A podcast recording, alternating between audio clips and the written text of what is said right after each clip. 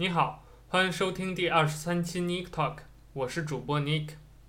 在之前连续五期的 MWC 二零一六专题节目过后，Nick Talk 作家团的成员何博也写了一篇关于本次大会的总结性的文章。这篇文章的题目叫 MWC 二零一六，我们究竟想要什么样的手机？即 iPhone 4S 最后的硬广。连续听了本周 NTP 的世界移动大会2016主题节目，让我这个伪科技粉也仔细观摩了一番智能手机世界的浮世绘。各大科技巨头企业轮番登场，如搭台唱戏，乍看热闹非凡，尘嚣至上。作为手机品鉴界的外行人，望见自己裤兜里那仍然苟延残喘的 iPhone 4S，我也不禁要想。当乔布斯大爷的传世之作终于不再能胜任我日渐繁重的使用需求时，我需要一台什么样的手机？我们究竟需要一台什么样的手机？我猜，这可能也代表了仅仅作为智能手机日常用户而非票友玩家的绝大多数消费者的考量。外观，我从来不避讳，我是一名严党。外观永远是我决定是否埋单的第一考量。一台手机从裤兜里掏出来，给人最直观的感受就是好不好看。一个你每天要看它上百回的物件，好看是很重要的。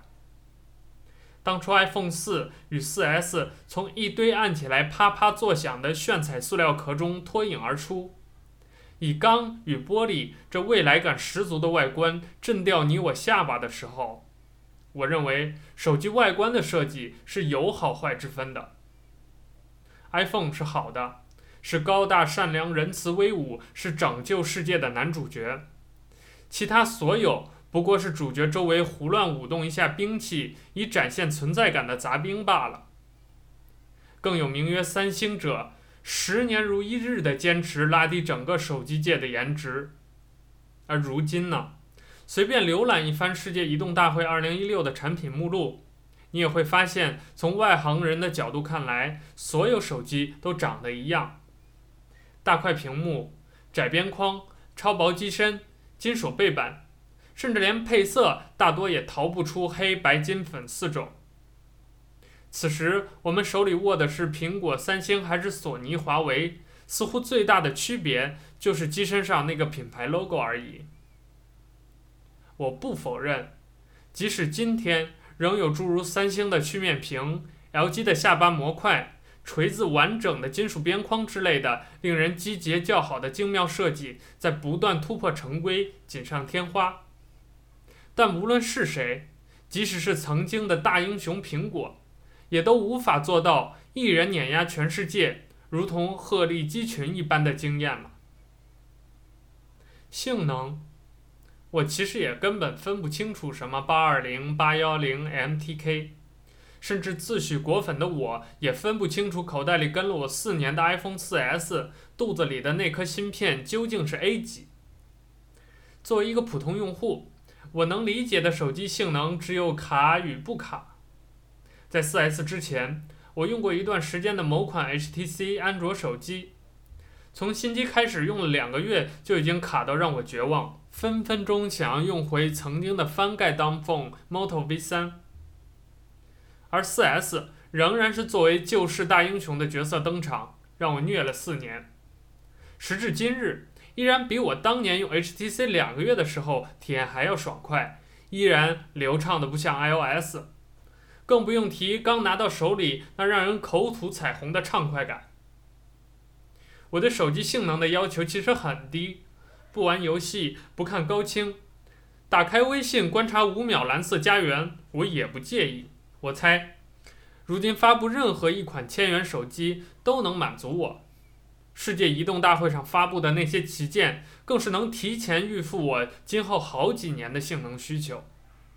软件生态，在外观和性能都已经打成平手之时，软件可能才是真正决定我把钱给谁的关键因素。在这个问题上，似乎没有太多悬念。iOS 从 App Store 诞生至今，在整个生态体系上都是领先于安卓的。我喜欢苹果生态圈的封闭保守的风格，这让我在打算安装一个 App 时，不必思考要从哪里获取，不必在意要安装什么版本。但多年使用下来，我能直观地体验到苹果自家开发应用的质量在下降，而这似乎也成了科技评论界不争的事实。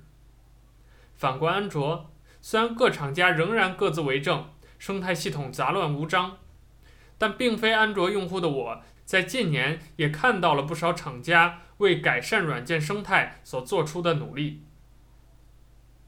我之前动过买锤子手机的念头，因为了解到锤子有官方审核的应用商店，这才打消了我对安卓软件生态的顾虑。这一升一降、此消彼长的对比，让我可以期望在若干年后，会有那么一两家安卓厂商能够维持住并不输苹果的软件生态体验。毫无疑问，是苹果一手缔造了如今的智能手机时代。而各大厂商在追赶苹果脚步的同时，也为我们呈现了一个完整的智能手机世界。放眼2016大会上的各家品牌，我们也很难找到哪一家的产品是能够称得上领先于时代的。即使没有出息的苹果，利用 iPhone 的早熟，在市场上赚足了眼球和钞票，但在整个智能手机市场整体进入成熟之时，也不可能再重现当年鹤立鸡群的风光。